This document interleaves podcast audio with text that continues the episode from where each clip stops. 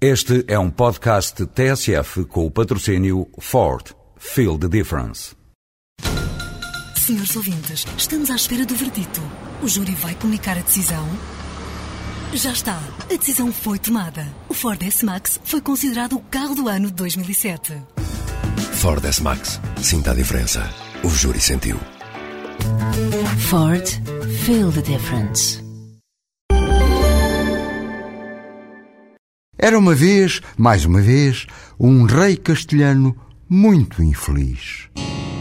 O Açor e o Príncipezinho. Primeiro quadro. Na primeira metade desta história pungente, porém com um final piedoso e reconfortante, tinha falado da aldeia dos Açores, perto de Celurico da Beira. Ali nasceu a Ermida e a devoção geral a Nossa Senhora dos Açores, padroeira do lugar.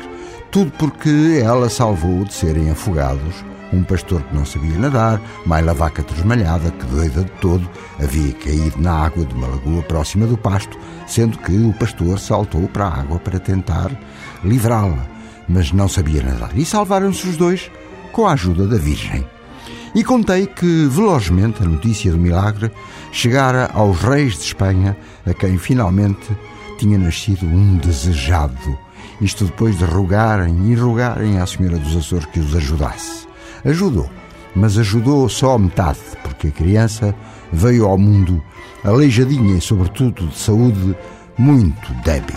Ainda assistimos à partida de importante comitiva espanhola em direção à ermida da aldeia dos Açores, em Portugal, mais uma vez para pedir à Santa que arrancasse do infanto os males de que padecia. E vimos como, repentinamente, em plena viagem, o príncipezinho se finou docemente nos braços da mãe, deixando a rainha num estado de dor e de choque difíceis de descrever.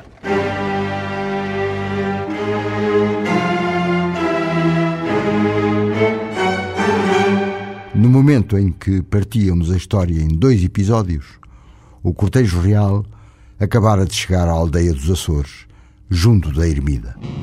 O Açor e o Príncipezinho. Segundo quadro.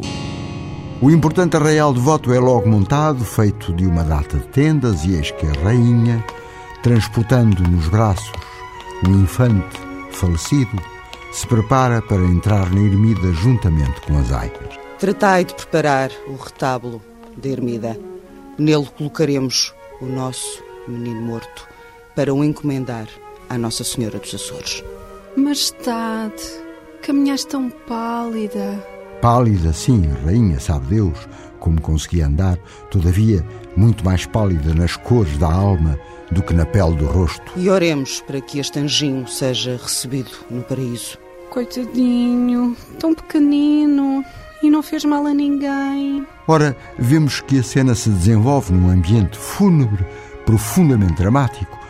Cá fora, tínhamos-lo contado também, e enquanto criados e demais servidores iam levantando as tendas, o monteiro do rei, um homem que tinha por obrigação cuidar e manter seguro um Açor, por certo ave de muita estima do monarca, lembra-se de fazer algo em que deveria ter pensado duas vezes, duas vezes ou mais. Oh, meu pobre Açor, até parece que estás a entender tudo. Vou-te soltar, mas prometes que voltas ao meu braço. Hum? O que o monteiro do rei foi fazer, terminantemente proibido que fora por sua majestade de soltar a ave. A verdade é que o Açor mal se viu liberto ergueu-se nos ares, enfiou-se no céu azul e voou para um outeiro que ficava longe dali. E o mais certo é que dificilmente regressaria. O Açor e o Príncipezinho. Terceiro quadro. Ainda atordoado com semelhante toleima, o desgraçado do Monteiro do Rei bem tentou disfarçar qualquer. O rei tinha visto tudo. Ah, meu grande doido! E ainda por cima traidor! Senhor, perdão, o Açor vai voltar. Vai voltar coisa nenhuma! Largaste-o contra as minhas ordens. Hás de pagá-las e é já. Os circunstantes, atónitos, testemunhavam aterrados. Soldado, Com a tua espada, corta-me já aqui o braço deste patife, que é para ele aprender. Estava a sentença sumária quase, quase para ser executada quando algo de grandioso acontecia dentro da ermida, onde rainha e aias oravam pela alma do pobrezinho morto. Uma luz intensa, intensíssima, uma luz que não era deste mundo, desce sobre o pequenino corpo. Ah, uma luz, uma luz. Após o vagido inicial, como se renascesse, e era verdade, o príncipezinho até sorriu. Senhor Deus abençoado, bem-amada Nossa Senhora dos Açores, que me matais de alegria. E o rei lá fora. Ide, ide, chamai meu esposo para que venha ver e beijar o nosso filho. O Açor e o Príncipezinho. Quadro número 4 e último. O estranho deste final é que já a espada do soldado Carrasco estava no ar, preparada para cortar o braço ao atrevido Monteiro do Rei.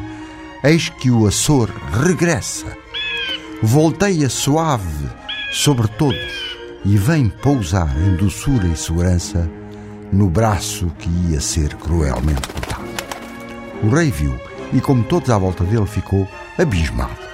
O soldado Carrasco baixou a espada e embanhou-a e o monarca, chamado aflitivamente pelas aias, entrou quase correndo dentro da ermida para ver o príncipezinho herdeiro da coroa, vivo e bem vivo, e beijá-lo e admirá-lo assim, sem qualquer enfermidade, tudo de mão dada com a rainha, esposa, companheira e mãe. Por isso, ébrio de alegria, logo o rei de Espanha prometeu que haveria de mandar construir a igreja de estilo gótico que ainda hoje se pode ver e admirar perto de Celurico da Beira, na aldeia dos Açores, erguida em honra da santa do mesmo nome. Tudo em memória de dois gloriosos milagres, talvez mesmo três, que o regresso fantástico do Açor destreinado ao braço do Monteiro do Rei também não se explica. Moral da história: cada santo tem seu nicho, cada santo quer seu círio.